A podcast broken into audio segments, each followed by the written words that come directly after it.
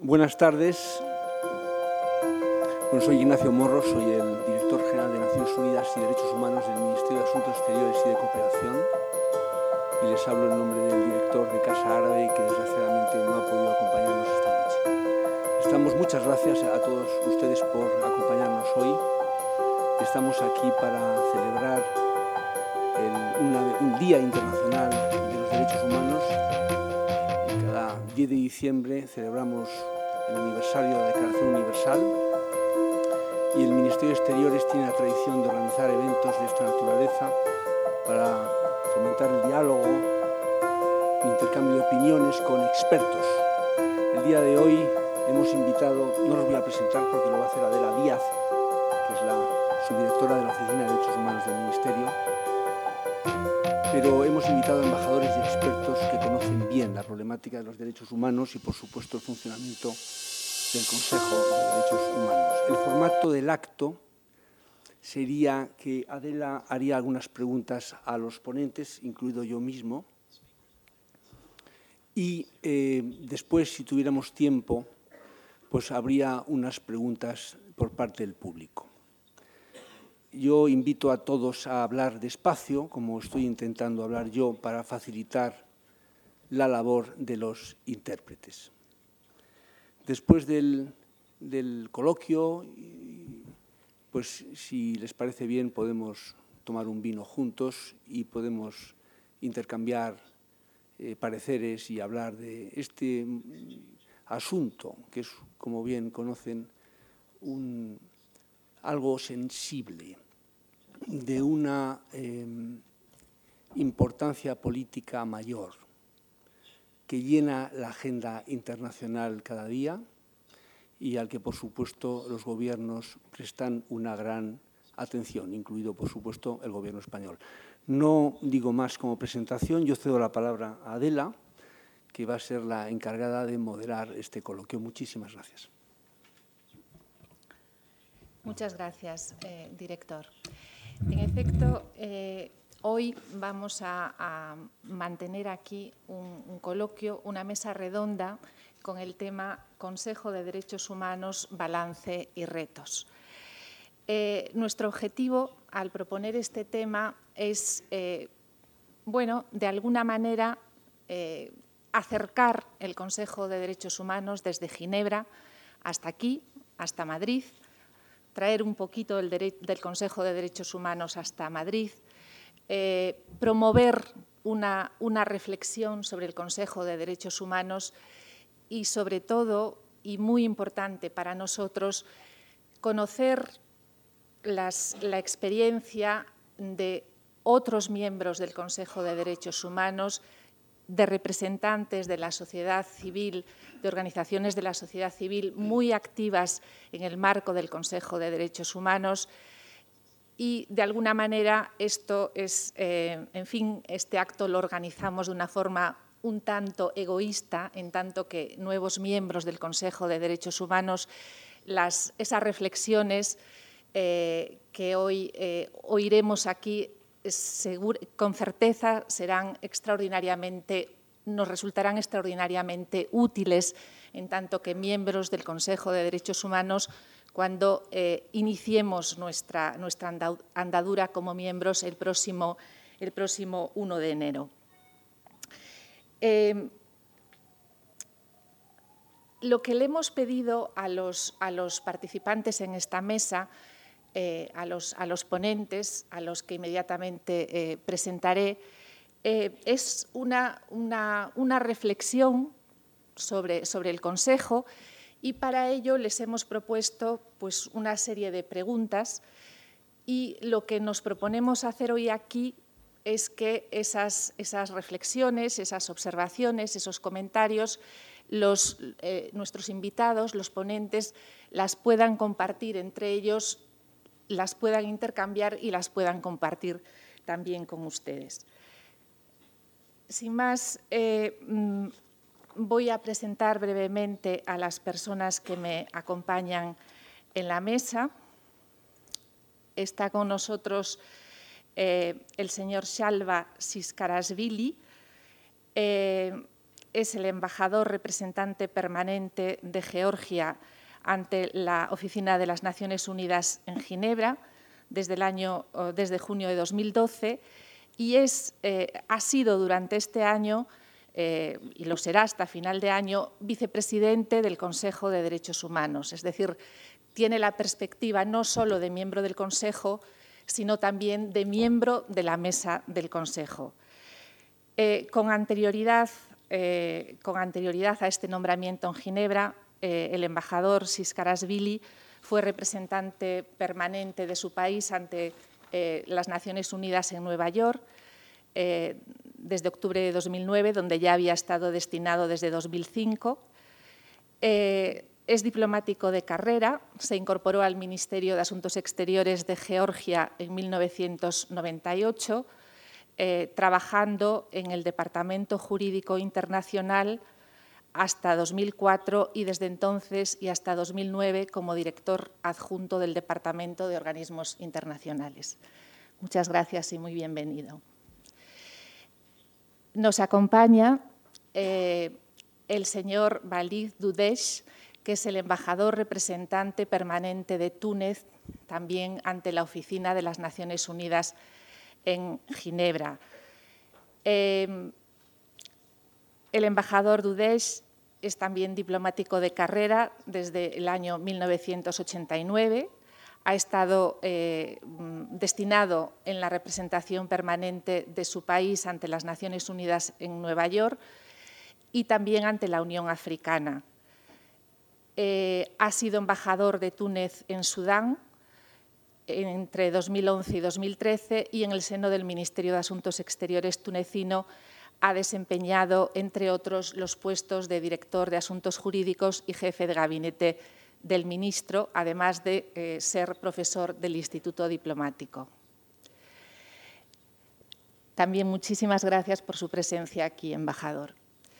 En el extremo de la mesa eh, eh, está don Esteban Beltrán, que es el director de la sección española de Amnistía Internacional. Esteban Beltrán desempeña estas funciones desde hace 20 años. Eh, en, la, sección española de Amnistía que, que, cuenta, como quizás saben, con más de 85.000 miembros. Es también profesor de Derechos Humanos y Desarrollo en cursos de posgrado en seis universidades de España y América. Ha sido investigador de violaciones de derechos humanos para América Central, director de la oficina del secretario general de Amnistía Internacional y ha formado parte de más de 20 misiones de investigación en distintos países. Eh, durante todos estos años ha tenido oportunidad de vivir en, varios países, entre ellos Reino Unido, Argentina y Ecuador. Muchas gracias, eh, Beltrán, por acompañarnos esta tarde. Y a mi lado eh, está eh, don Juan Ignacio Morro Villacián, que es nuestro director general de Naciones Unidas y Derechos Humanos, eh, diplomático de carrera, que ha estado destinado en las embajadas de España en Seúl, en Moscú y Pekín, y también en el Consulado de España en Ginebra y en la representación permanente de España ante la Organización de las Naciones Unidas en Nueva York dentro del Ministerio de Asuntos Exteriores.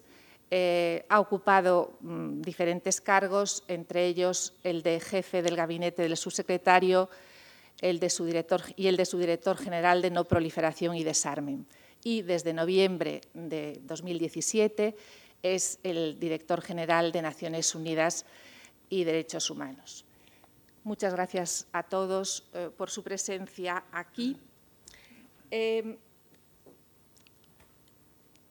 hechas las presentaciones, vamos a iniciar esta, una serie de rondas eh, de preguntas que le vamos a plantear a los invitados y em, yo reiteraría la recomendación de hablar con, lentitud para permitir a los intérpretes hacer su, trabajo correctamente y también, en la medida de lo posible, le pediría a los eh, ponentes que limitaran sus eh, respuestas a cada una de estas preguntas a en torno eh, a unos cinco minutos para que podamos concluir el acto según, según el horario previsto.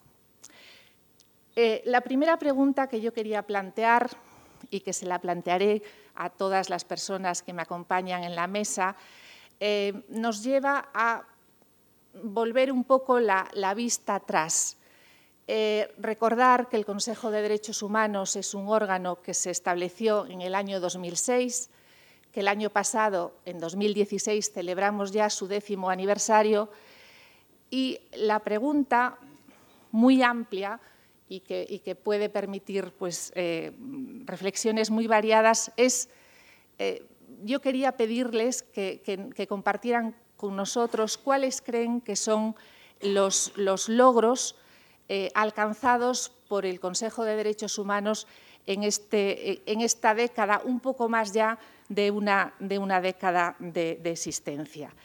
le pediría, si es posible, al embajador eh, que empezara él con la, con la ronda de preguntas y le doy la palabra. Muchas gracias.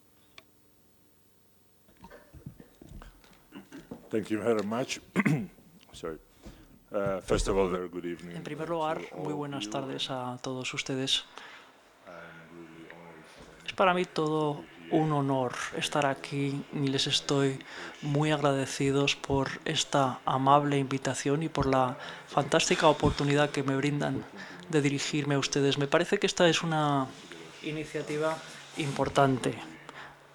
A veces en Ginebra decimos que faltan eh, debates abiertos, así que me es muy grato que el Ministerio de Asuntos Exteriores y Cooperación permita este debate abierto.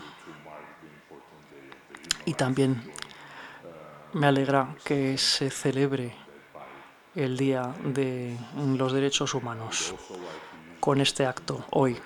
También quisiera felicitar a España por eh, su elección al Consejo y les deseamos, por supuesto, lo mejor en los próximos años y van a ser probablemente años de suma actividad y años difíciles.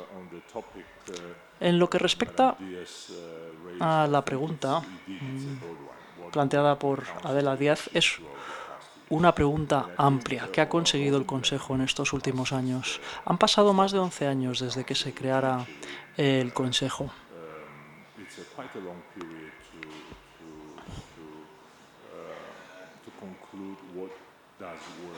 11 años permite ver lo que funciona y lo que no funciona. Y sobre esta cuestión, el debate es eh, interminable en Ginebra, pero lo importante es que el Consejo de Derechos Humanos se creó como una organización muy sólida que aborda las cuestiones de derechos humanos, los problemas de derechos humanos de forma global. Puede que no sea una estructura o una institución idónea, puede que tenga deficiencias y problemas, pero esta es la organización que se encarga de abusos y violaciones graves de derechos humanos. Y es el único organismo de Naciones Unidas que, se, Unidas que se ocupa de estos problemas. Así que este es un comentario que me parece que es importante.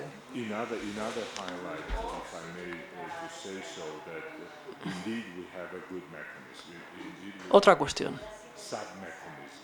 Hay mecanismos y submecanismos eh, sólidos en la estructura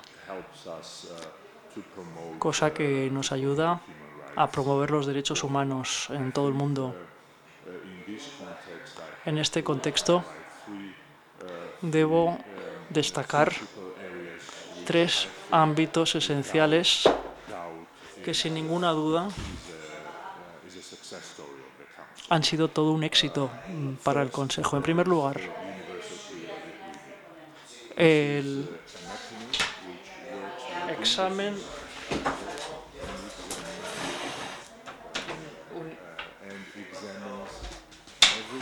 periódico universal. que estudia lo que han hecho todos los países en materia de derechos humanos en un periodo de cuatro a cinco años. Y este es un aspecto muy importante de lo que hace el Consejo. Hay países que disfrutan este examen, aceptan las recomendaciones de este examen periódico universal y llevan a la práctica esas recomendaciones, un resultado del examen, para mejorar la situación de derechos humanos en su país. Este ha sido un proceso universal, todos los países están implicados, es un examen realizado por pares. Y se supone que es la joya de la corona del eh, mecanismo. Algunos elementos deben mejorarse en los próximos años en lo que respecta a este examen periódico universal. En primer lugar,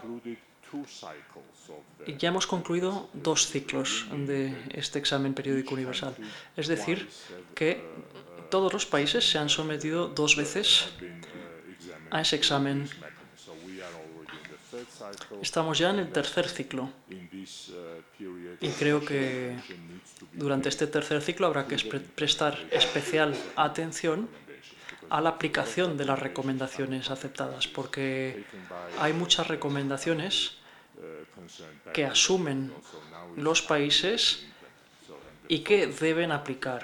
Y por lo tanto, ahora hay que centrarse en la aplicación de esas recomendaciones. Algunos países han creado sus propios mecanismos nacionales para hacer un seguimiento de las recomendaciones que han aceptado. Y este es un mecanismo muy importante porque implica a todos los actores sobre el terreno, ya sea el Parlamento, el Gobierno, los donantes, la sociedad civil, etcétera, etcétera. Todos están implicados en ese proceso de seguimiento de aplicación y seguimiento de las recomendaciones. Asimismo, en el contexto del examen periódico universal, hay que destacar el papel que desempeñan los parlamentos, porque en este examen periódico universal muchos países recibieron recomendaciones sobre la ratificación de algunos instrumentos internacionales.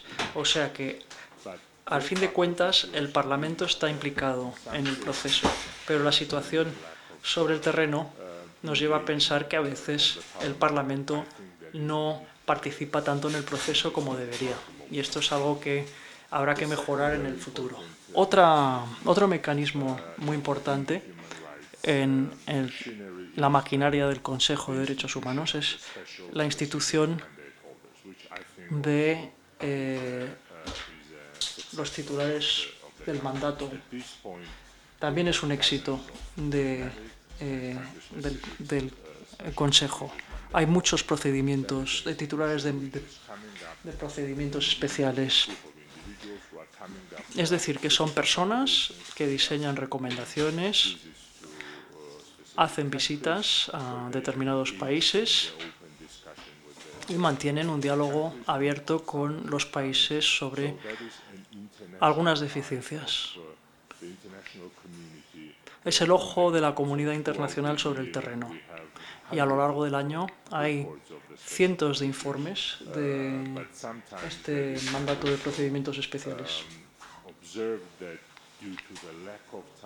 Pero a veces, por falta de tiempo, no eh, se trabaja lo suficiente con estos mandatarios de procedimientos especiales. A veces falta el diálogo interactivo con ellos, pero este es otro problema que habrá que tratar en otra parte de nuestro debate. Y último elemento muy importante y que creo que también constituye un logro del Consejo es la participación de los actores de la sociedad civil en el trabajo del Consejo de Derechos Humanos. Y esto es fundamental El organismo antecesor, la Comisión de Derechos Humanos, se reformó y tenemos ahora un nuevo entorno en el que contamos con la plena participación de la sociedad civil, no solo en el Consejo, en sus mecanismos, sino también sobre el terreno. A veces yo mismo y, nosotros en general nos enfrentamos a un problema y es que hay veces que hay representantes de la sociedad civil, defensores de los derechos humanos, que no pueden asistir a reuniones del Consejo de Derechos Humanos porque no se les deja. Y uno de, de una de nuestras funciones es salvaguardar y proteger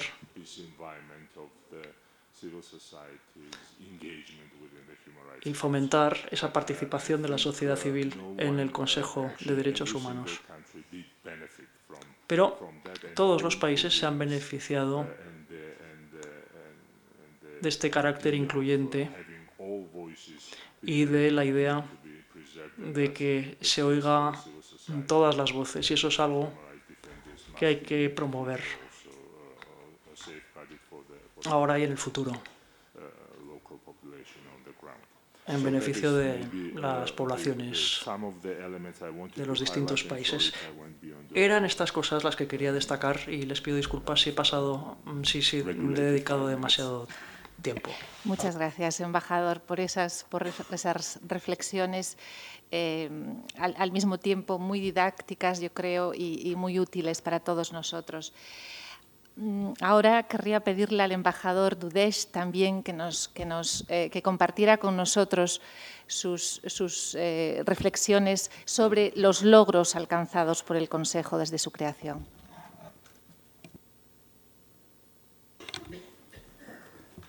شكرا. مساء الخير للجميع.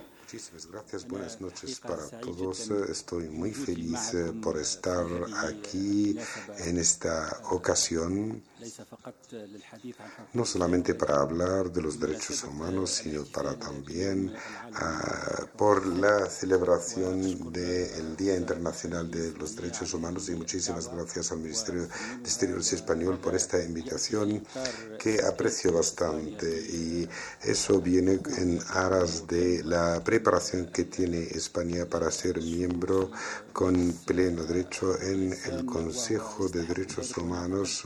Creo que España se lo merece y creo que España va a ser un miembro que, tiene, que tendrá grandes aportaciones en el trabajo del Consejo. Creo que la cooperación con España, hablo desde el punto de vista, eh, desde mi naturaleza como representante permanente de Túnez en el Consejo, creo que la cooperación con España va a ser una cuestión muy positiva para el Consejo. Gracias, gracias al Ministerio de Exteriores por esta iniciativa y les saludo a todos ustedes por darle importancia a, esta, eh, a este evento. Creo que vamos a escucharles más tarde. Vamos a escuchar sus preguntas y vamos a ver cuál es lo que ustedes eh, eh, piensan sobre cómo tiene que ser el Consejo de Derechos Humanos.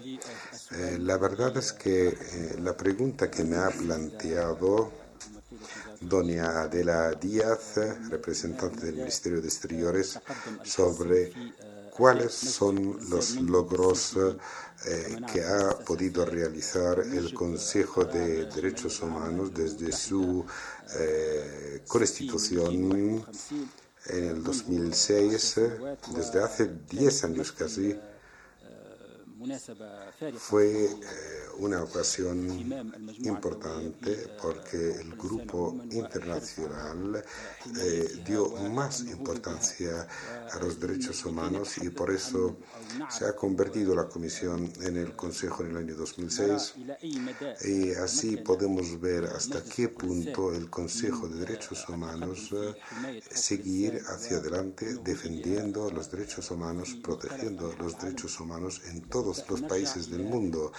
Tenemos que echar una mirada hacia atrás para ver cuáles son las tareas eh, de las cuales se encarga el Consejo precisamente las tareas mencionadas en la resolución 60 de la Asamblea General, porque esto fue el criterio a tener en cuenta por todos los estados cuando queremos hablar de cualquier cuestión, de cualquier causa y cuando hay cualquier problemática dentro del Consejo de los Derechos Humanos. Esta resolución de Naciones Unidas es el criterio a tener en cuenta y también para determinar cuáles son los puntos de fuerzas, eh, los puntos de flaqueza en el propio trabajo del Consejo. Podríamos resumir las tareas en lo siguiente. Eh, según la resolución 60-251, las tareas son la responsabilidad de fortalecer el tema de respeto hacia los derechos humanos para todos sin ningún tipo de discriminación de cualquier tipo, con equidad y justicia. Dos la tarea de tratar todos los casos de vulneración de los derechos humanos y también elevar recomendaciones referentes a estos casos de vulneración y también fomentar el tema de la coordinación porque es muy importante a la hora de evaluar cómo ha sido el trabajo del Consejo. También eh, también eh, difundir estos informes dentro del propio organismo de las Naciones Unidas. la tercera tarea es tratar todos los casos de vulneración de los derechos humanos, eh, perdón, tener en cuenta todos los principios internacionales aplicados y también la imparcialidad a nivel internacional a la hora de tratar cualquier causa. Tenemos que ser objetivos no tenemos que ser selectivos, por tanto tenemos que dialogar y cooperar a nivel internacional y todos son factores eh, principales eh, que el Consejo tiene que respetar en general para que así pueda haber un cumplimiento de su papel de la mejor manera posible. Cuando se plantea esta pregunta, después de 10 años de fijar estas tareas, ¿hasta qué punto ha podido el Consejo pues, eh, cumplir con sus tareas? Lo que podemos decir en este sentido, y hay varias maneras de verlo, y hay opiniones contradictorias, es como un vaso lleno de agua, algunos lo ven medio lleno y algunos lo ven medio vacío. Por tanto, eh, nunca se ve el trabajo del Consejo como un trabajo suficiente o bastante. Algunos ven el medio vaso vacío y otros ven lo contrario. Algunos ven que el papel es muy efectivo, el papel del Consejo, y creen que el vaso está medio lleno. Y al fin y al cabo, todos tienen razón, pero yo voy a seguir una tercera vía, y es la de y voy a mencionar cuál es el medio vaso vacío y el medio vaso lleno. Voy a hablar también si tenemos tercera parte llena, cuarta parte llena. Voy a definir cuál es la cantidad y cuál es de las tareas, cuáles son las tareas que hacen que el Consejo tenga eh, estas opiniones contradictorias. Podemos, por ejemplo, hablar de que el Consejo, yo trabajo en Ginebra y soy supervisor de más de un comité y organizaciones en Ginebra. Ustedes saben que en Ginebra hay varias organizaciones internacionales especializadas eh, y hay más de un comité, más de una entidad que el Consejo de Derechos Humanos es, eh, goza de una importancia internacional donde tiene las reuniones con más presencia de delegaciones internacionales y es donde hay también más enfado de las delegaciones o misiones diplomáticas internacionales. Por tanto, eh, hay mucha, mucho dinamismo dentro del Consejo y esto es uno de los primeros factores positivos en el trabajo del Consejo de Derechos Humanos, ya que goza de la importancia de todos los estados. No es simplemente una comisión abandonada o que existe pero no goza de mucha importancia. Y también me gustaría decir que el segundo factor más importante en el propio trabajo del Consejo de Derechos Humanos es hasta qué punto ha avanzado a la hora de tratar de una de las causas de derechos humanos, por ejemplo. La protección de los periodistas. Esto es una causa que se ha planteado varias veces y cuando estudiábamos esta causa, esta cuestión, había mucha dificultad para encontrar la vía más óptima para dar protección a los periodistas, no solamente en los tiempos de guerra, sino más bien en los tiempos de guerra, en los tiempos de paz. Por tanto, hubo discusiones y hubo una... Eh, una eh, estábamos todos de acuerdo en condenar eh, la vulneración de los derechos de los periodistas por unanimidad. Y al final apareció una nueva idea. Pues, en este sentido, sería redactar un convenio internacional que firman los estados para respetar los a los periodistas. Y en este sentido pues sería un convenio firmado y ratificado por eh, todos los estados que, quieren eso, eh, quieren cumplir con este, eh, con este principio. Y hay otros ejemplos también en lo que se refiere a la lucha contra el terrorismo hay cuestiones esenciales. Hay, un gran debate sobre cómo enfrentarse al terrorismo, porque el terrorismo sí es una vulneración de los derechos humanos. Hubo una gran discusión desde, desde hace años. Estamos debatiendo cómo podemos respetar los derechos humanos de aquellos que no han respetado los derechos humanos, que son los eh, terroristas y hemos estado todos de acuerdo en que hay que respetar los derechos humanos, incluso para aquellos que cometen actos eh, terroristas. Por tanto, tiene que haber un equilibrio entre la lucha contra el terrorismo y la protección de los derechos humanos. De otro lado, por tanto, eh, esto es cómo trabajamos en el Consejo y cómo avanzamos eh, en la propia discusión sobre las causas planteadas. No sé si hay más tiempo o no. Estas son las partes positivas que son importantes, pero también, al contrario, hay partes negativas en el trabajo del Consejo y eh, son peligrosas eh, las partes negativas o los puntos eh, negativos y, la propia resolución de Naciones Unidas menciona, establece que el Consejo tiene que trabajar sin ninguna duplicidad en el criterio a tener en cuenta y en ningún momento las decisiones, resoluciones del Consejo no pueden ser politizadas porque en este sentido eh, no podemos eh, tratar las vulneraciones eh, de los derechos humanos según las problemáticas políticas internacionales.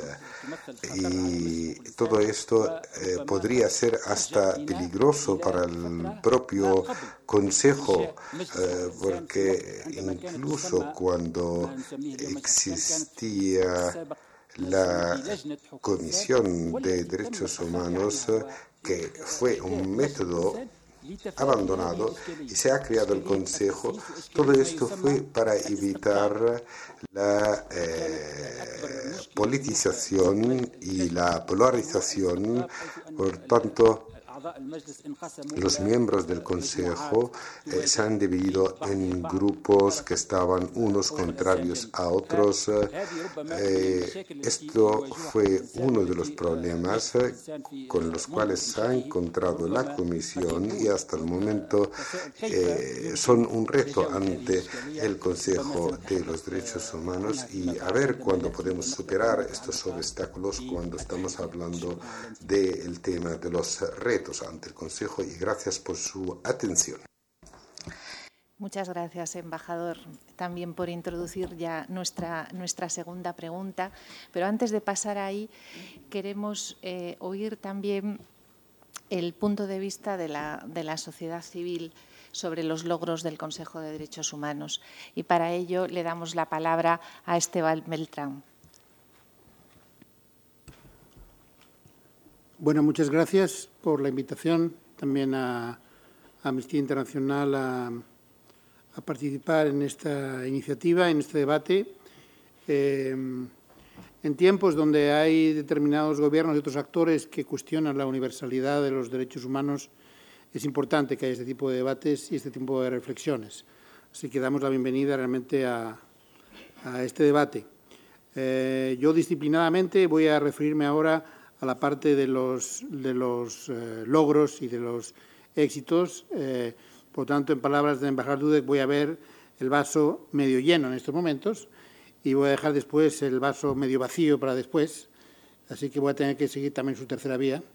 Eh, entonces, pero centrando un poco en también con la, con la, con la perspectiva que da Amnistía participó en lo que era el comité durante muchos años y luego trabajó mucho para que hubiera este Consejo eh, de Derechos Humanos de Naciones Unidas, hay que, y hemos participado y somos muy activos, eh, hay que reconocer que ha habido importantes logros de este Consejo. ¿no? Em, un primer logro, yo creo, es que prácticamente todos los estados se someten al examen periódico universal.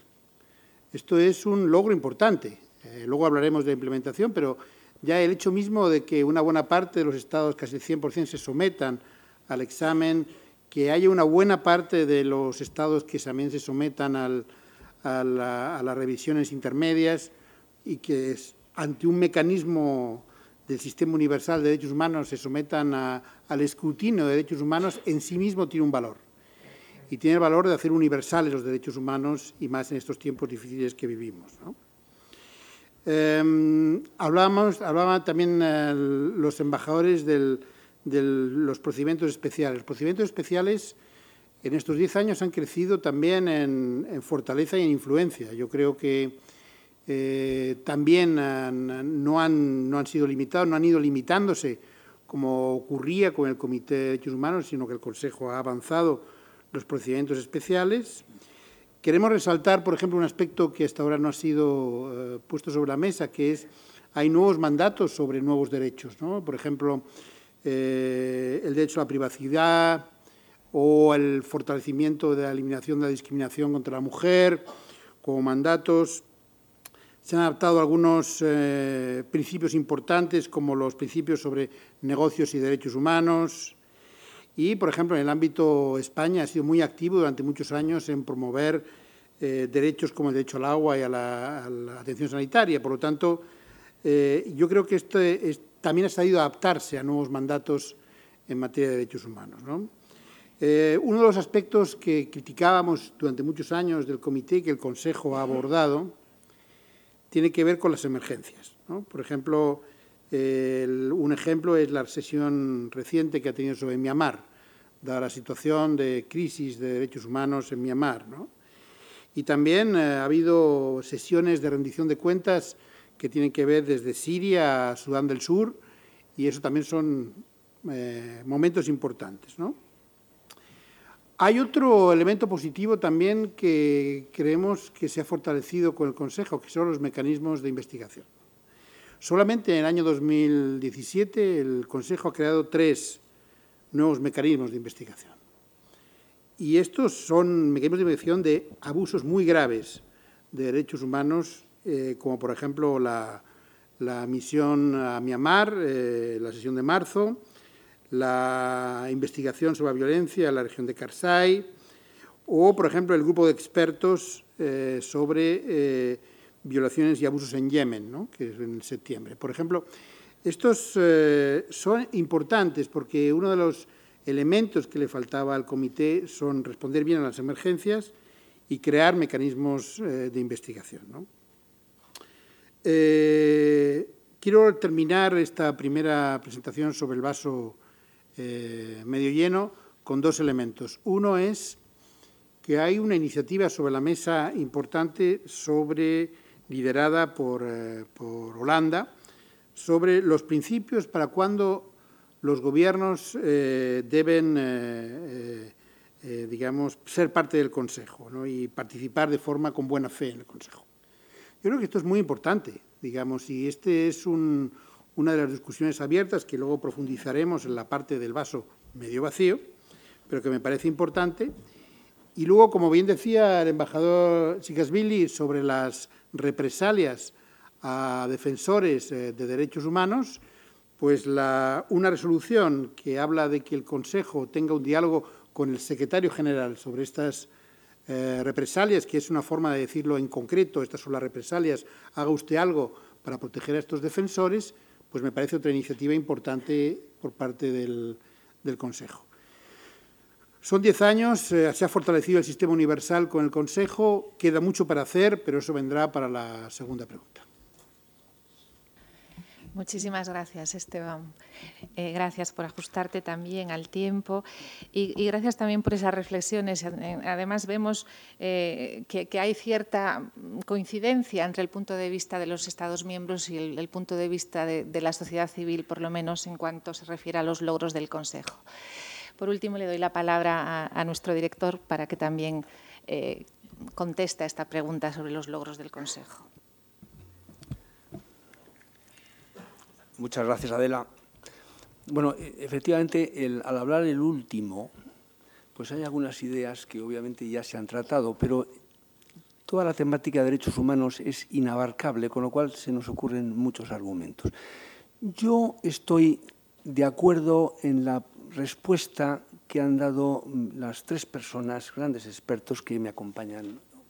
Yo, en, los términos del, del embajador Dudesh, yo veo el vaso sin ninguna duda medio lleno.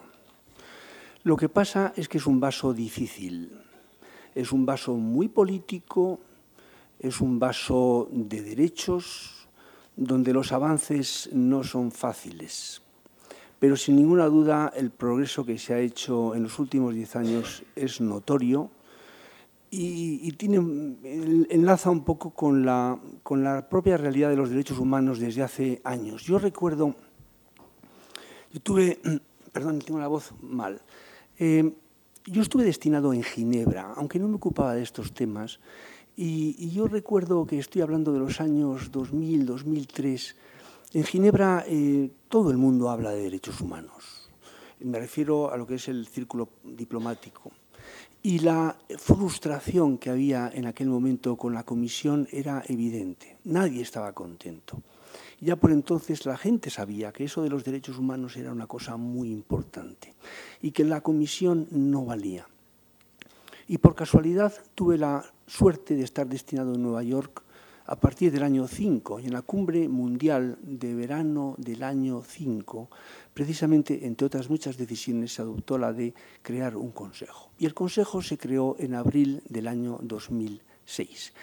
Yo les diría, em, y esto puede ser motivo de debate, pero que si tuviéramos que resumir mucho, eh, creo que el avance ha sido enorme, porque ahora sí existe una verdadera cultura del respeto a los derechos humanos.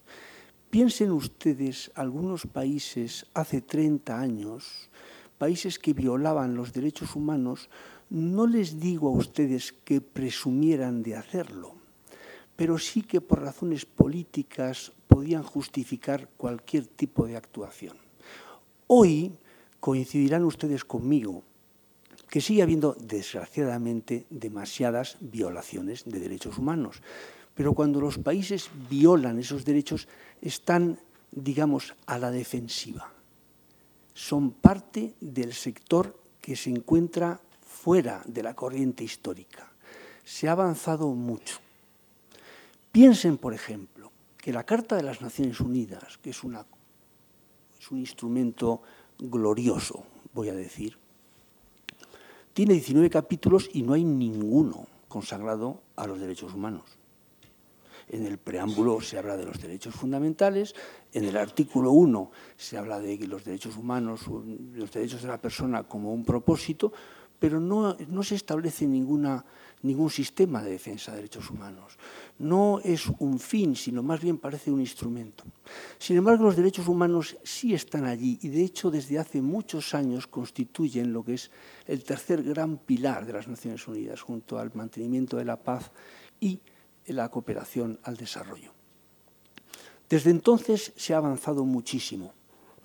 Hay un sistema, voy a intentar decir cosas distintas para que el público pueda valorar otras cosas, pero se ha creado un sistema de protección de los derechos humanos. Tenemos una Declaración Universal, tenemos los pactos del año 66 y luego tenemos otras siete convenciones. Eso desde el punto de vista normativo y cada vez hay, afortunadamente, hay más iniciativas en más sectores. Hay un gran eh, deseo de reconocimiento de nuevos derechos y de reconocimiento efectivo, no teórico. Eso desde el punto de vista normativo, pero además yo creo que el Consejo de Derechos Humanos ha permitido apuntalar mucho más el aparato institucional. Es decir, eh, la Comisión de Derechos Humanos ha cedido el paso al, Consejo y ahí hemos dado un gran paso. La Oficina del Alto Comisionado sigue desarrollando una magnífica labor dependiente de la Secretaría. Además, tenemos los procedimientos especiales que mis compañeros eh, han eh, mencionado anteriormente, y luego tenemos los órganos de los tratados. Es decir, se ha avanzado muchísimo. Cuando se crea el Consejo en el año 2006, se da un paso adelante muy importante.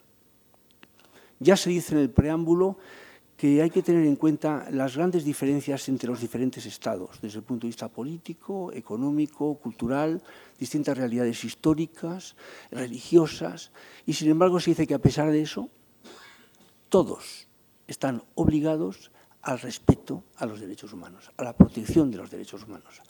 Se han conseguido grandes cosas. Hemos mencionado el peer review, es decir, el examen periódico universal. También se podía haber mencionado que, bueno, que los Estados eh, miembros del Consejo deben ser estados con un cierto pedigrí, por así decirlo, en el ámbito del respeto, por lo menos en teoría así debe ser. Se eligen por mayoría, es decir, debe haber una voluntad de los demás estados en elegirlos. Cabe la posibilidad incluso de suspenderles de sus derechos si violasen esos, esos derechos.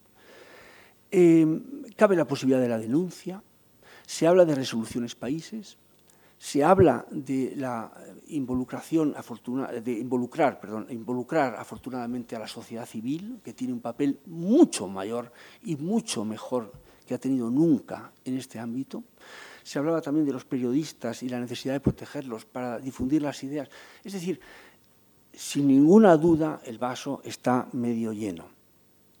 Lo que pasa es que cuesta mucho llenarlo y lo que queda de vaso costará todavía más. Pero qué duda cabe que los grandes progresos eh, de los últimos años han sido enormes y, si cabe, la aportación del Consejo ha sido muy importante. Quizá en la segunda pregunta hablaremos de otras cosas que hay que mejorar, pero como este balance de, los primeros años, yo diría que ha sido satisfactorio, aunque nunca nadie puede estar contento con el nivel de protección de los derechos humanos. Mientras haya una persona sufriendo, nada es suficiente pero se ha avanzado mucho. Estamos en una comunidad internacional muy complicada, son casi 200 países los miembros de la Asamblea General, cada, uno tiene su tradición, su diferente situación política, su, diferente visión de las cosas, y si no caminamos juntos será difícil. Pero esto entraremos en la segunda pregunta. Muchas gracias. Muchas gracias, eh, director, por completar con estas ideas esta primera ronda eh, sobre los logros alcanzados por el Consejo de Derechos Humanos. Eh, entramos entonces en la, segunda cuestión y ya vamos a, adoptar la, terminología del embajador Dudeg. entramos en la botella medio vacía pero que en lenguaje políticamente correcto mm, vamos a hablar de retos. Es decir, ahora habíamos mirado hacia atrás, ahora vamos a mirar hacia adelante, vamos a mirar hacia el futuro y eh, vamos, eh, queremos oír de las eh, personas que, me acompañan en la mesa cuáles son los cuáles consideran ellos que son los, los, retos a los que debe hacer frente el Consejo en, los próximos años. De nuevo, me gustaría em, empezar eh, dándole la palabra al embajador Siskarasvili para que nos haga unas primeras eh, reflexiones. Esta vez les voy a pedir a todos ellos, por favor, que traten de ajustarse eh, un poquito al tiempo, para que podamos, para que podamos concluir el acto a la hora prevista. Esto mm, que no se considere un cierto condicionamiento por parte de la moderadora que dedica menos tiempo a los retos que a los logros. Es simplemente una cuestión logística que le agradecería que tuvieran en cuenta. Muchas gracias.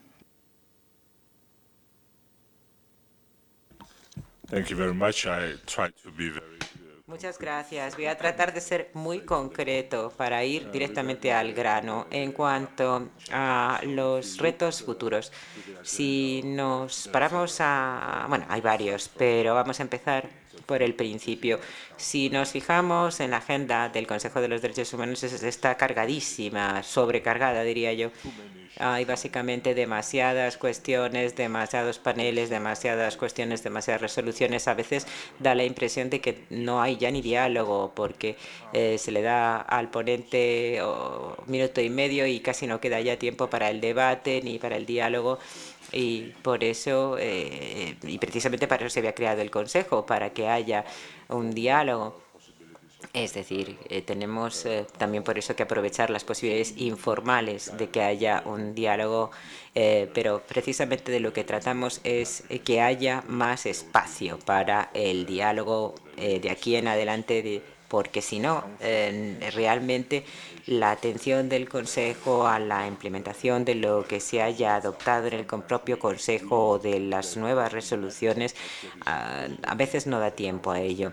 Nos da a veces vemos como algo muy positivo el que el Consejo se ocupe de tantas cosas, pero eso en otras ocasiones se convierte en una auténtica complicación. O sea que somos víctimas de nuestro propio éxito, por así decirlo, en, en cierto sentido, y eso, y eso es así.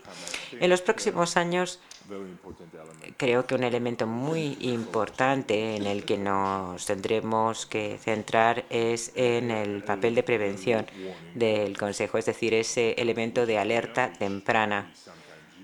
Eh, lo tenemos, a veces lo usamos, a veces no lo usamos del todo, pero desde luego no cabe duda de que hay que eh, profundizar en esa herramienta en concreto. Y ha dicho el secretario general precisamente que ese es el tema eh, al que hay que dedicar nuestro, nuestra atención, utilizar nuestros instrumentos de prevención de la manera más eficaz posible para evitar que se deteriore más una determinada situación. Y en ese contexto, todos los componentes que hemos mencionado aquí tienen su papel, ya se trate de los procedimientos especiales, del alto comisionado de los derechos derechos humanos, el propio Consejo, la sociedad civil y, la, oficina mismamente Ginebra tiene que ser más proactiva. Tenemos eh, que poder enviar a equipos sobre el terreno que hablen con los gobiernos locales, con los actores locales, para poder evitar que se deterioren las eh, circunstancias sobre el terreno. En, eh, en, otros años hemos hecho mucho, hemos hablado mucho acerca de la mejora de la eficiencia del Consejo. Esto es algo que también va a seguir en los próximos años. Cómo mejorar nuestra eficacia, cómo mejorar nuestros métodos de trabajo. Y precisamente creo que uno de, los, de, esos, temas precisamente eh, lo ha abordado eh, nuestro eh, distinguido representante de Amnistía Internacional. Es decir, no solamente trabajar en cuanto a los criterios para ser miembro, algo que ya se está discutiendo de manera extensa y, en Ginebra, eh, sino de cómo hablar de, ideas de cómo poder tener un entorno más competitivo, digamos, dentro de las elecciones al Consejo de eh, Derechos Humanos. Todo tiene que ver con esta mejora de nuestros métodos de trabajo y bueno, es un debate que, va a seguir adelante y que continuará. Eh, ahora durante la pertenencia de España al Consejo. Es un proceso largo. Este es un, el Consejo es un órgano eh, intergubernamental en donde cada país eh, está ahí representado con sus propios intereses particulares y está claro que siempre necesitamos poder llegar a consensos para avanzar. Así que aunque en este año es posible que no se puedan llegar al consenso necesario en algún tema, siempre cada año es un paso hacia adelante para algún tipo de consenso en algún ámbito eh, hasta que lleguemos al 2021 sobre ese gran debate que estamos esperando para enriquecer eh, la cuestión de los derechos humanos dentro de las Naciones Unidas. Esperemos que entonces se pueda dar un gran paso hacia adelante para mejorar eh, la, eficiencia del Consejo. Es una cuestión, una cuestión técnica que también tiene que ver con la em, pertenencia de España al Consejo y con la gestión de tiempo, que decíamos que es algo que nos falta en el Consejo y es una cuestión para la que necesitamos una solución inmediata a partir del 1 de enero para poder conseguir que la sesión de septiembre de dos, eh, pueda realmente funcionar como debe. Otra área donde eh, todavía tenemos dificultades aunque y que donde también queda hay margen para mejora es lo que ya se llama la coordinación entre Ginebra y Nueva York. A veces no hay una interacción eh, real, eh, la hay puntualmente, pero nos gustaría que la hubiera de forma más regular. En el pasado hemos tenido prácticas en las que existía la comisión y se Em, y había con mm, más interacciones puntuales, pero de verdad hay que dar pasos más ah, profundos para poder consolidar la cooperación y la comunicación en los próximos años. En cuanto a la carga de trabajo, ya lo decía antes, ciento, casi 150 resoluciones, 144 si no me equivoco. Es siempre muy difícil supervisar el proceso de aplicación, de implementación. Es muy difícil eh, y lo necesita de verdad el Consejo, el poder dotarse de más capacidades para poder realizar una mejor supervisión de la situación sobre el terreno, porque nos damos cuenta de que a veces no tenemos cooperación sobre el terreno, hay estados que quieren utilizar sus propios mecanismos y, ahí haría falta que se dotara de más medios el Consejo para que realmente se pudiera realizar bien esa labor de, de, supervisión y para que los países de verdad cumplieran con sus obligaciones en materia de respeto de los derechos humanos. Ya planteé esta cuestión en mi anterior intervención y la quiero volver a insistir eh, eh, en cuanto a las represalias. Y creo que a lo mejor he hablado un poco rápido, ¿no? ¿No? ¿Va bien la cosa? Perdón. Bueno, pues eh, algo que tenía que ver con las represalias, lo he dicho antes. Esta, este año la mesa se ha encontrado con la situación en la que venía un director de eh, que, eh, que había sido amenazado por un jefe de Estado directamente de un país. Y esto es totalmente inaceptable. y el Consejo de los Derechos Humanos tiene que ser muy tajante en este sentido. Y bueno, siempre hablando de diálogo, y vuelvo a insistir, en Ginebra hace falta más, desde luego nos falta. Y me parece que un foro como este es un ejemplo claro de cómo se puede, de manera informal, identificar problemas y también recetas eh, para una solución. Me parece que está muy bien tener estos foros y espero que esta iniciativa se, se extienda y continúe y también eh, se haga algo parecido en, eh, en, el Consejo. Hay distintos foros de las Naciones Unidas eh, que tienen distintos formatos para que los Estados miembros puedan reunirse informalmente, sin que haya un orden del día fijo, sin que haya actas y puedan debatir la, diferentes temas. Y quizás esta, esta es una cuestión que a lo mejor no es una, un reto para el futuro, pero sí es algo que podría abordarse para más adelante. Y eso es lo que quería decir por ahora. Eh, le damos entonces ahora la, la, palabra al embajador Dudesh para oír lo que nos tiene que contar sobre los retos que le esperan al Consejo en el futuro.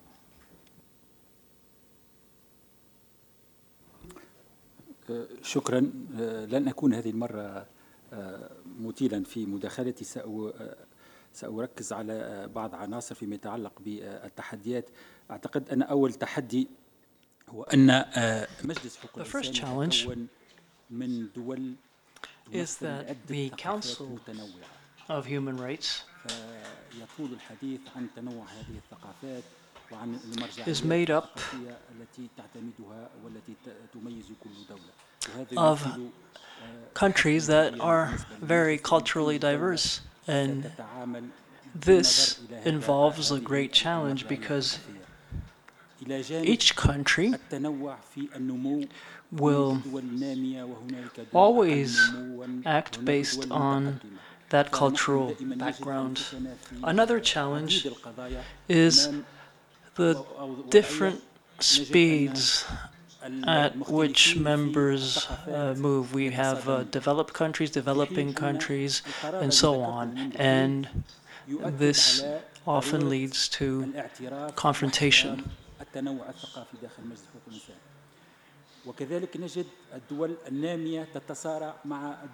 And uh, this means that we have to accept and acknowledge diversity. As I said, sometimes there are confrontations, sometimes there are conflicts between developing countries and developed countries. But we need to strike a balance between political and cultural rights on the one hand and social rights on the other hand, because we often see a lack of respect for social, economic, and political rights. We know that political and cultural rights are indispensable in order to guarantee economic and social rights, and vice versa, because uh, cultural and economic and uh, rights also ensure that civil and political rights can be enforced. So, to me, this is a challenge faced by the Council. It was like that in the past, it continues to be that way, and the Council will continue to face those challenges in the future. Another challenge is uh, politicization. We can't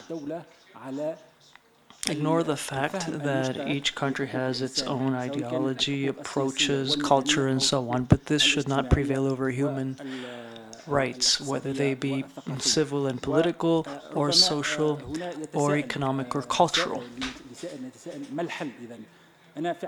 And here maybe we can raise the question, how can this be resolved?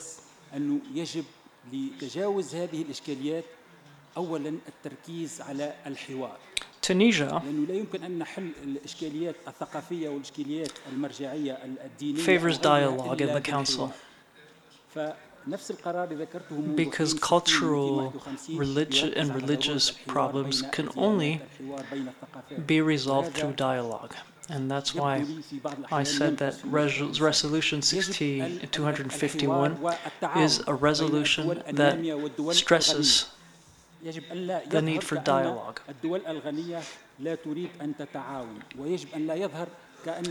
This dialogue should take place on an equal footing between uh, wealthy countries and poor or developing countries.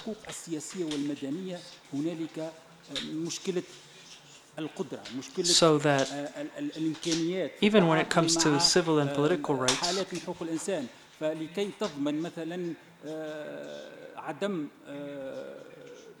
human rights issues are resolved. For instance, in order to guarantee the elimination of torture, this requires training, awareness raising, in order to change mindsets. All of this requires resources, and therefore, all of this will have to be taken into account, and uh, we will have to promote cooperation. That doesn't mean we're going to ignore violations, human, human rights violations, but we must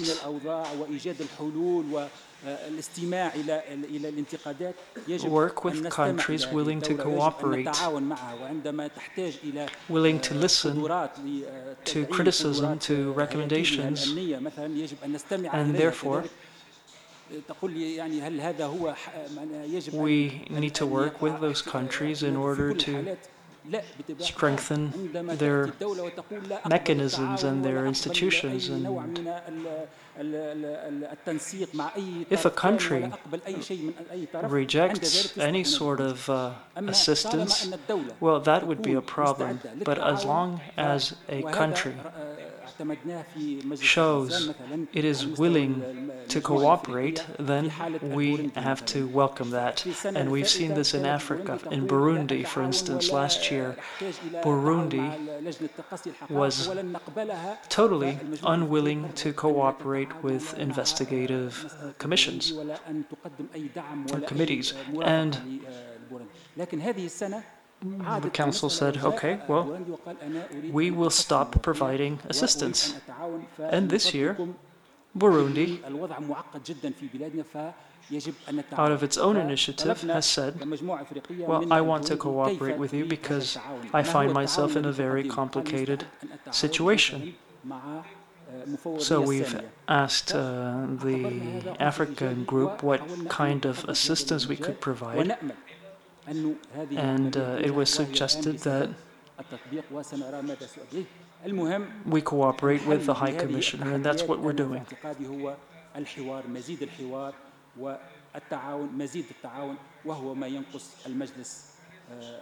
So I think, to sum up, that dialogue and cooperation and coordination are key elements to uh, resolve these challenges. And unfortunately, uh, this, these um, elements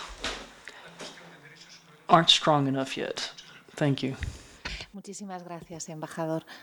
Le damos la palabra ahora a Esteban Beltrán para que nos hable de los retos que tiene el Consejo ante sí.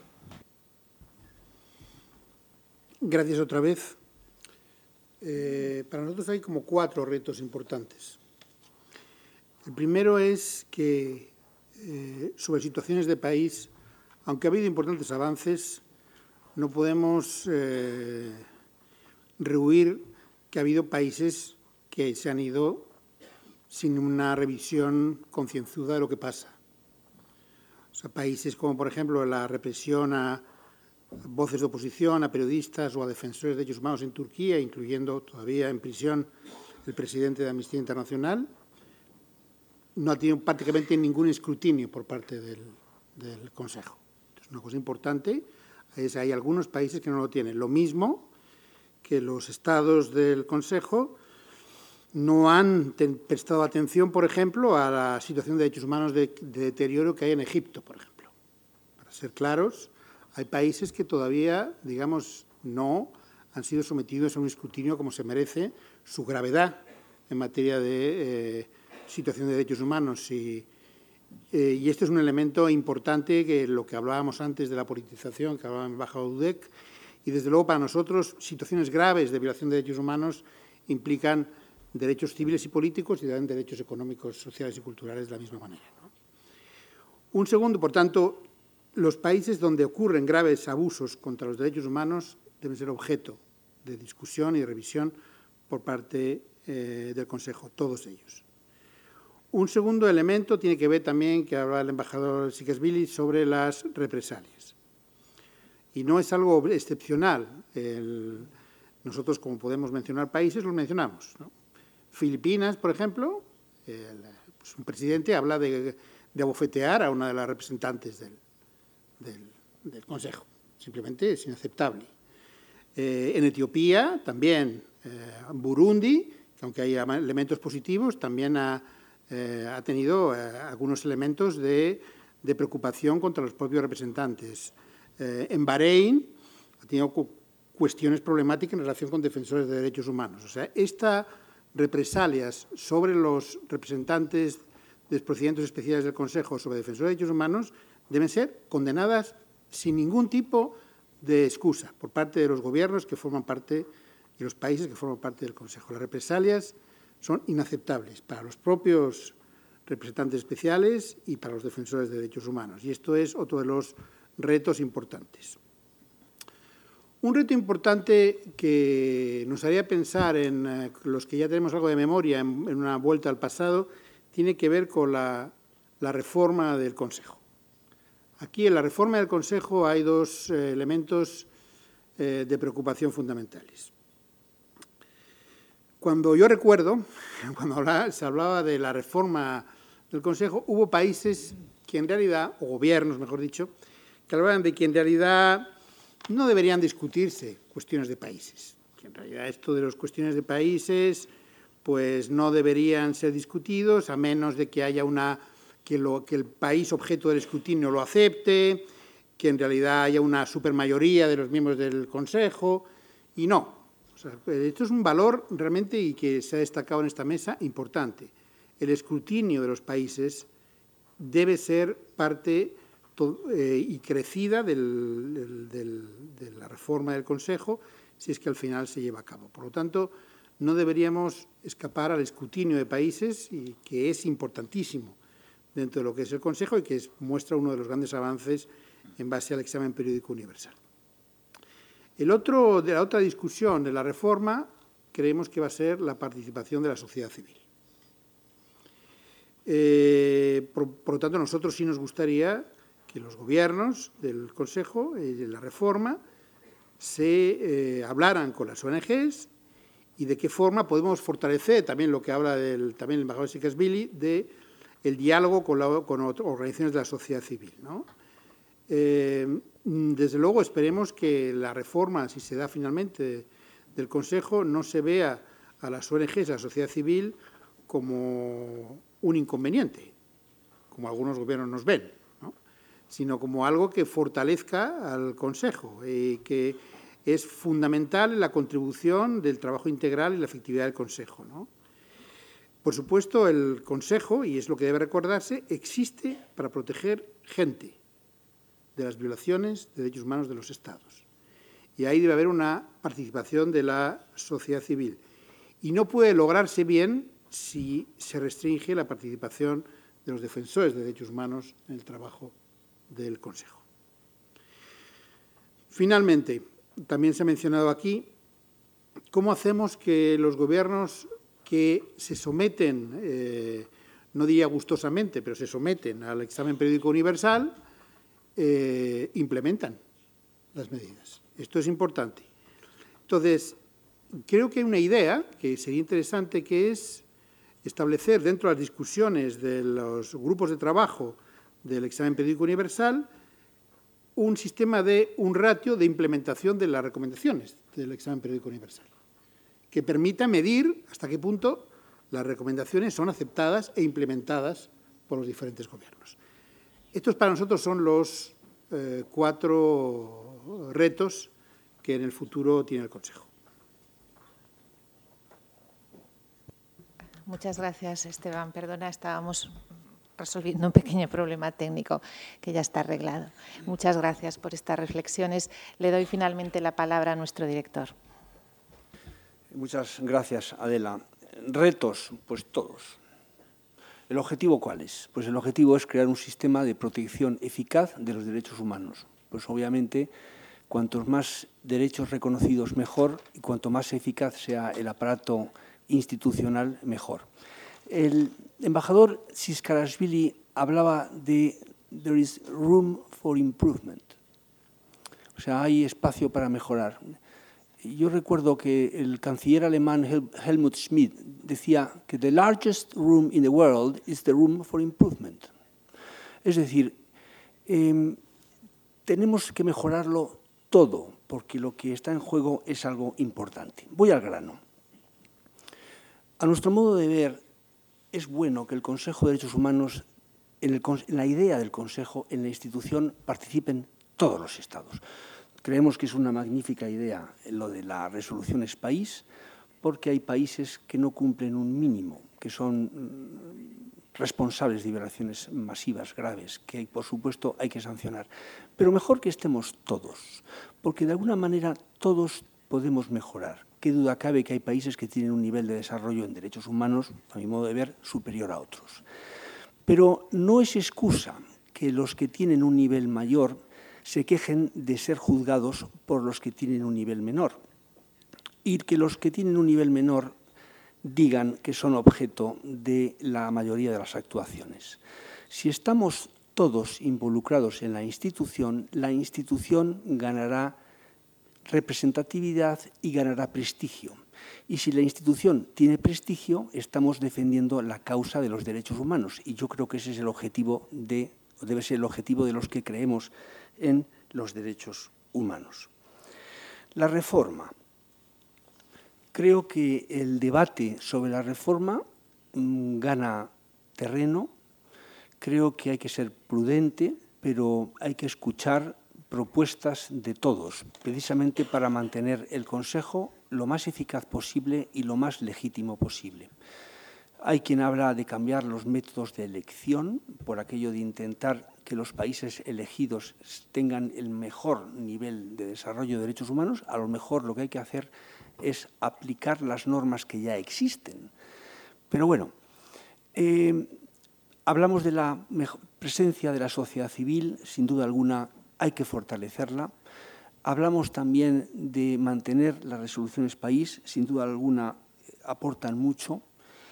Y luego eh, mm, escuchar, quizá, ver un poco por dónde van las tendencias, pero creemos que la reforma eh, debe mm, ser, o las propuestas de reforma deben ser escuchadas porque algunas sin duda aportarán mucho al Consejo. También es cierto que al día siguiente de ser adoptada la resolución, el año 2006, ya se hablaba de reformarle. con lo cual, esto es un debate de siempre, pero creemos que es importante mantenerlo al día. ¿Cómo? Además de lo que acabo de decir, hay elementos importantes. Por ejemplo, deberíamos prestar mucha atención a la prevención, la prevención, de la violación de derechos humanos. Las violaciones de derechos humanos son muchas veces causa y otras consecuencia y a veces las dos de los conflictos. Es importante prestar mucha atención a la prevención. Además, deberemos intentar mejorar la comunicación entre el Consejo y otros órganos de las Naciones Unidas, sobre todo el Consejo de Seguridad. Es decir, la violación de derechos humanos es una tragedia para tantas personas que son víctimas, pero además es un factor de inestabilidad y de inseguridad y de conflicto. Y por lo tanto, a nuestro modo de ver, debería ser objeto de tratamiento en el Consejo de Seguridad, lo cual es objeto de debate, porque no todo el mundo lo acepta, pero poco a poco vamos avanzando. Por ejemplo, con el concepto de la responsabilidad de proteger. Poco a poco vamos avanzando.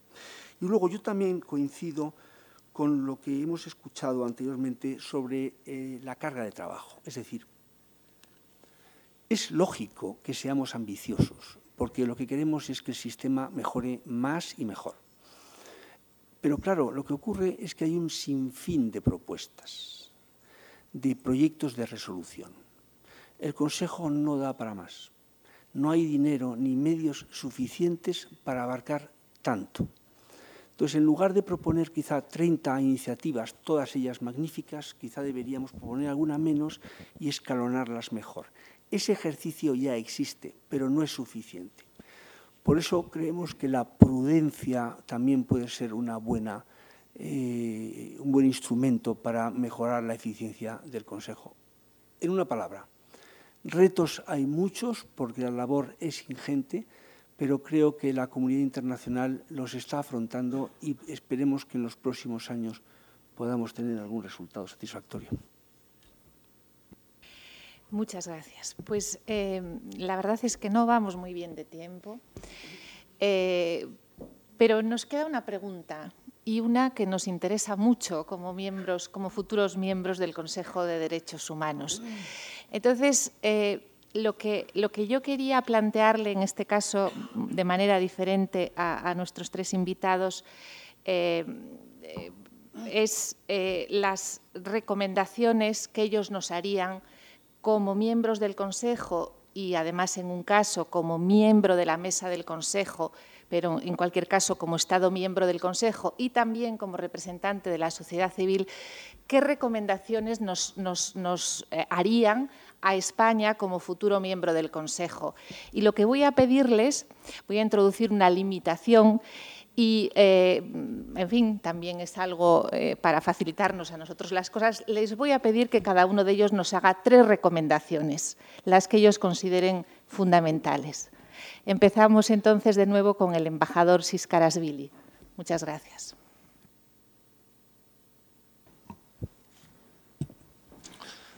Well, thank you very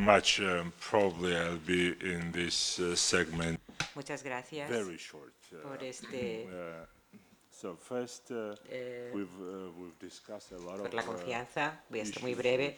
En primer lugar, sobre las cuestiones que tenemos en el, um, sobre la mesa, eh, los retos que tenemos uh, en el Consejo. Hemos hablado de los problemas, de las cosas que tenemos que hacer en el Consejo. In uh, responder a esta pregunta, también quisiera decir que probablemente sea la persona menos indicada para formular recomendaciones a un Estado miembro. Creo que España tiene una agenda y un historial sumamente sólidos en materia de derechos humanos. Tiene, es un actor internacional de mm, reconocido prestigio y y solvencia y en lugar de hacer recomendaciones, que yo realmente no, no soy, y como digo, el más indicado para hacer, sí que quisiera hablar un poco de qué es, qué es eh, lo que nos esperamos de España. Nos esperamos, esperamos de España y lo que esperamos que España sea líder en muchos procesos. Contamos con el liderazgo de España en muchos procesos eh, que tenemos ahora en marcha en el Consejo para afrontar muchos de nuestros problemas. Países como España, de países como España, junto con otros países de otras regiones, y que tienen también un historial de derechos humanos eh, sólido. Esperamos, de verdad, eso es lo que, lo que esperamos, eh, que nos permitan hacer grandes progresos ahí. Eso es personalmente lo que yo espero y no, y no, me, no me siento yo en el lugar de poder hacerles a ustedes ninguna recomendación. Les doy mis esperanzas personales. Sus amables palabras, embajador. Le doy la palabra al embajador Dudesh Esperamos de él oír, sí, alguna recomendación para nosotros. شكرا أنا في الحقيقة أعتقد أن إسبانيا يعني يمكن نعتبرها دولة قادرة على أن تقدم النصح أكثر من أن que pueda dar recomendaciones a los demás. Y no es precisamente el Estado o el país que tiene que recibir recomendaciones de nosotros. Es una democracia ya bien fortalecida. Eh, España, esperamos de España que sea un buen factor de contribución a todos nosotros para dar soluciones a los problemas que tenemos en el Consejo y para superar los obstáculos que tenemos todos nosotros. España creo que puede ser el puente entre los países desarrollados y los demás países del mundo, un puente entre los países occidentales y los demás representantes de los países del mundo. Es un papel difícil. Nosotros, los países mediterráneos, creo que tenemos que jugar este papel como puente entre las culturas diferentes porque hemos sido el centro y somos el centro de la diversidad de culturas. Todos nosotros, los mediterráneos, tratamos y tenemos que tratar a todas las culturas como mucha flexibilidad. Túnez también está intentando jugar, desempeñar este papel el puente entre la cultura árabe-islámica y las, y las demás culturas. También intentamos eh, eh, fijar todas las experiencias que respetan los derechos humanos y tenemos que tener o lograr un éxito en este sentido, en este camino, la cuestión de la pertenencia cultural y también ir con más profundidad en la materia de la protección de los derechos humanos. Creo que España, como eh, un país que ha tenido una transición democrática ejemplar, prácticamente anhelamos o intentaríamos pues tener una transición democrática eh, parecida a la española. Y España podría dar un ejemplo sobre cómo ha tenido una transición democrática y todos los países del mundo en todas partes del mundo podrían beneficiarse de la experiencia española. Y creo que la tercera recomendación pues se la voy a decir directamente al representante de España. Cuando llegue al consejo, al consejo y va a haber mucha cooperación nos complace bastante cooperación la cooperación con España en el Consejo de los Derechos Humanos y muchísimas gracias. Gracias a usted, embajador, también por esas muy amables eh, palabras eh, de las que tomamos, tomamos buena nota. Le damos ahora la palabra a Esteban Beltrán, eh, director de Amnistía Internacional, para escuchar también cuáles son esas recomendaciones que pueden llegar desde la sociedad civil. Pues muchas gracias otra vez por la oportunidad. Ya lo hablaremos más en detalle. pero eh, como cuatro, cuatro orientaciones básicas, yo en este caso voy a hacer un poco indisciplinado, voy a proponer cuatro. Uno es, pero muy breves, uno es que es importante el liderazgo individual a veces de países. Esto yo creo que es una cosa importante. Por ejemplo, dentro del Consejo, lo que pasó, por ejemplo, con eh, Holanda, Países Bajos, con la resolución sobre Yemen, es un ejemplo de cómo alguien tomando un liderazgo individual o acompañado por otros pues entonces sí que animamos a que haya también liderazgo individual. España tiene posibilidades, yo creo, eh, y lo han dicho aquí los dos embajadores, de liderar algunas cosas fundamentales, ¿no? Entonces, quizá un elemento esencial es trabajar, quizá con Irlanda, en, responder de forma efectiva a situaciones de emergencia y de, deterioro de derechos humanos, ¿no? No puedo dejar de mencionar cuatro, ¿no? Pues lo que tiene que ver con eh, Turquía, Egipto, Filipinas, Camboya. Yo creo que son lugares donde se necesita realmente el, que el Consejo de Derechos Humanos actúe antes de que la situación sea peor. Hay temas que yo creo que, que, España, por tradición y también por, su política podría impulsar. Uno es lo que tiene que ver con derecho al agua, por ejemplo, lo que tiene que ver, por ejemplo, con la importancia de proteger a los defensores de derechos humanos del medio ambiente. La mayoría de los defensores de derechos humanos ahora que son objeto de homicidio son defensores del medio ambiente, especialmente en América, por ejemplo. Es otro, eh, la importancia de proteger a estos defensores es esencial es en cuanto a temas. Por lo tanto, países, temas. Creo que en materia de reforma lo que es importante es mantener y proteger el mandato actual del Consejo.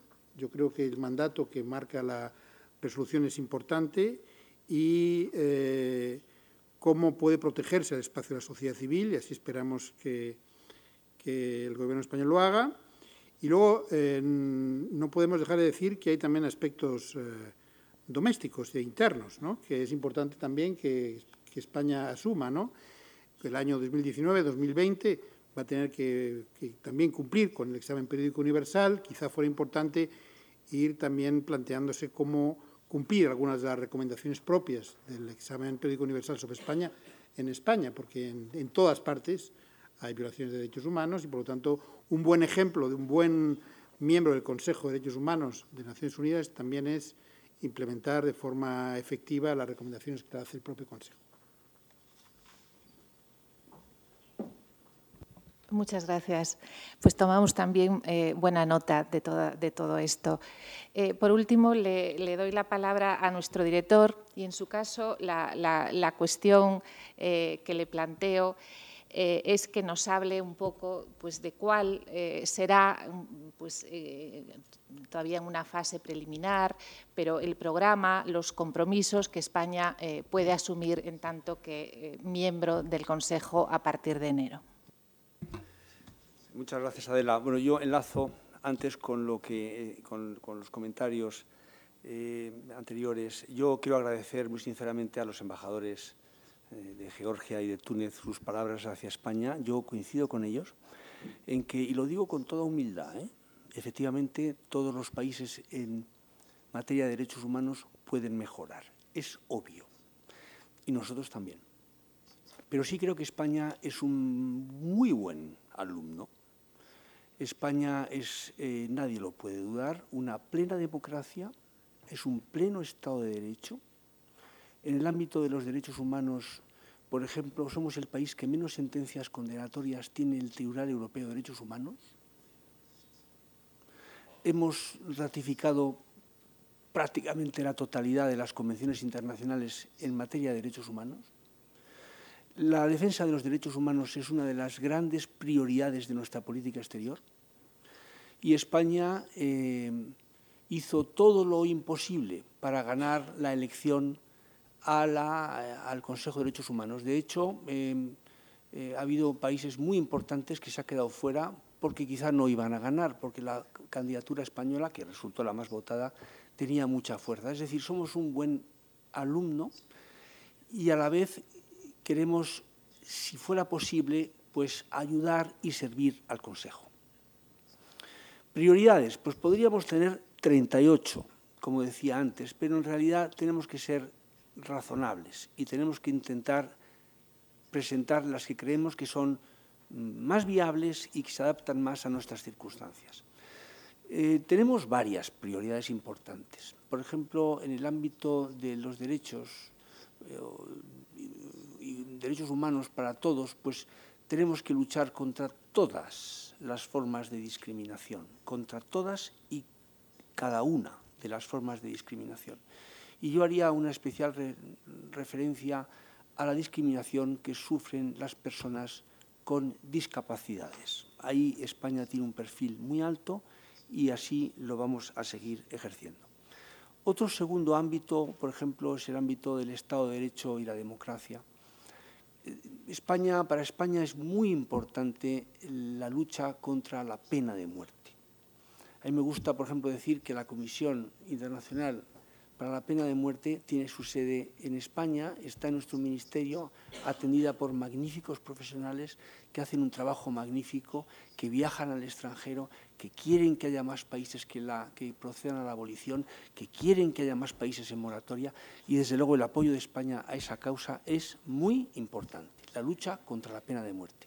No solo eso, sino también en el ámbito de los derechos, derechos civiles y políticos, por la defensa de los defensores de derechos humanos. España tiene un programa de defensores de derechos humanos que facilita medios a personas que en sus respectivos países han tenido grandes dificultades y que tienen que huir y son acogidos aquí de forma generosa por el gobierno español. Y finalmente, un tercer ámbito de actuación podría ser el desarrollo sostenible.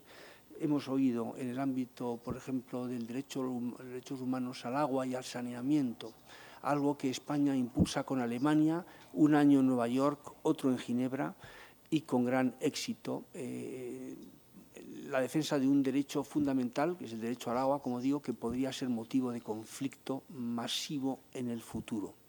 Y, finalmente, otro elemento importante son los derechos humanos y la empresa.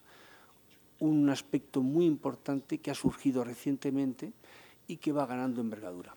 Todo eso lo vamos a defender con el diálogo, con el diálogo con los Estados en el marco del Consejo, el diálogo con la sociedad civil que allí acudirá allí a defender sus eh, propuestas y diálogo, por supuesto, con los procedimientos especiales. España hace años emitió una invitación abierta y permanente a todos los a todos los relatores, eh, grupos de trabajo, expertos independientes que constituyen los procedimientos eh, especiales para que vengan a nuestro país y pregunten y vean lo que tienen que ver. Vamos al Consejo para aportar.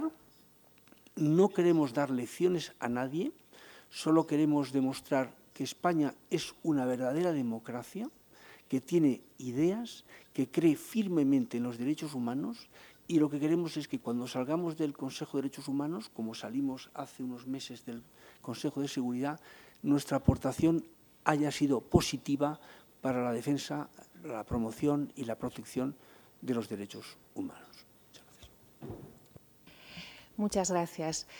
Pues eh, yo creo que es absolutamente imposible que abramos aquí un turno de preguntas porque ya hemos sobrepasado largamente el tiempo pero como ahora eh, les invitamos a todos a acompañarnos para tomar pues, una copa de vino o de cualquier otra cosa, yo les voy a pedir a los, a, los ponentes de alguna manera que, estén dispuestos a mantener el diálogo durante un ratito con, el público y podamos eh, continuar esta conversación de una manera eh, mucho más informal. Me ha pedido Casa Árabe que haga un anuncio eh, que yo creo que además es muy oportuno, y es para que todos ustedes sepan que el próximo miércoles, eh, día 13, a las 19 horas, eh, Casa Árabe les invita a la conferencia que lleva por título La democracia en Túnez, logros y retos de la transición.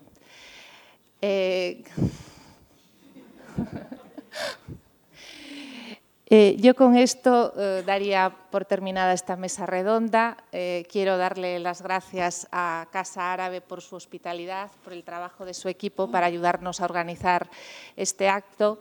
Quiero darle de verdad las gracias a todos los ponentes, participantes en esta mesa y a ustedes como público. Muchísimas gracias a todos.